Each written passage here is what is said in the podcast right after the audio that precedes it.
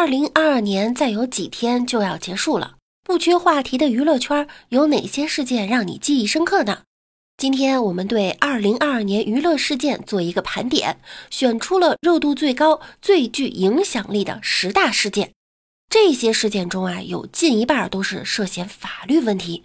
难道今年娱乐事件的关键词是守法吗？下面来跟着六六一起来看看吧。第一个是潘长江直播带货。在二一年底，主播薇娅偷税漏税被罚十三亿之后，有明星也因为直播出了事儿。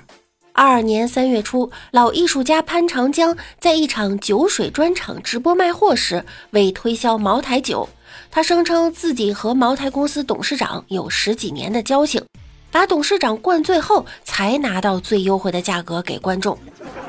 低价推销本是情理之中，然而有网友经查询发现，该酒的市场价比直播间内便宜很多。随后，茅台公司也回应了宣传不属实，茅台公司未与潘长江合作，董事长也与其没有交情。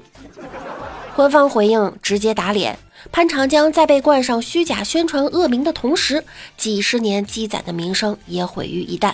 直播带货是时代发展的产物，今年明星博主纷纷入驻直播间，本无可非议。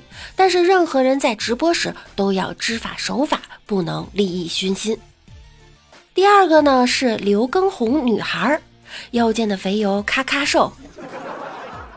今年四月，中国台湾歌手、主持人刘畊宏及其妻子成为了人们关注的焦点。网友们在这个月有了一个新名字——刘畊宏女孩儿。在今年的四月份，由于疫情原因，居住上海的明星在居家隔离中，纷纷通过直播等方式和粉丝互动。刘畊宏女孩就是指跟随刘畊宏及其妻子的直播一起健身的女孩。很快，这种方式啊，健康的直播掀起了一场全民健身狂欢。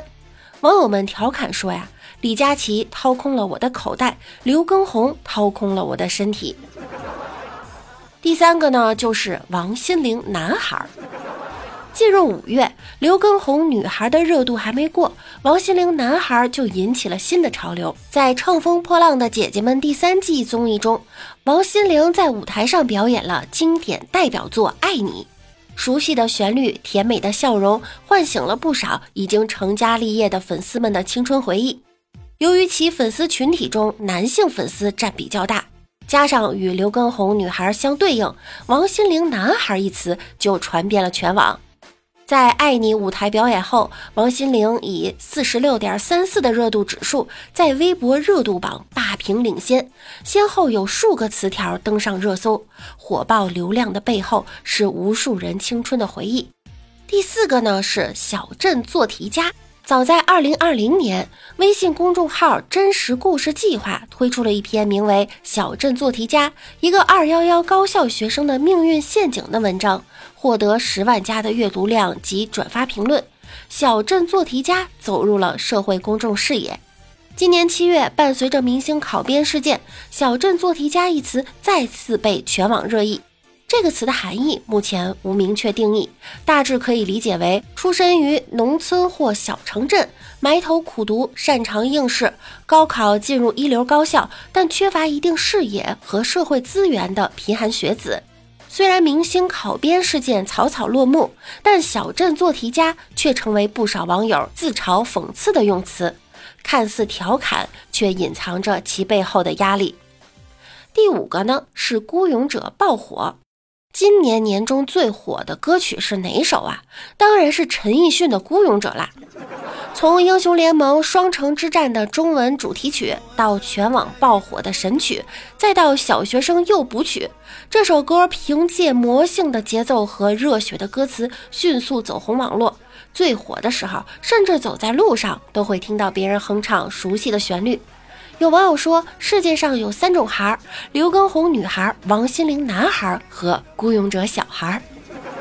他们认为是小学生带火了这首歌，孤勇者甚至成为小学生群体中的一种亚文化。连陈奕迅都发文表示，听说我出了首儿歌。事实上，除了网友调侃之外，孤勇者已经成为了一个代表热血、坚强、勇敢的文化符号。无数网友因为这首歌得到努力生活的力量，甚至连卡塔尔世界杯半决赛的现场都播放了这首歌，足以见这首歌的影响力之大呀。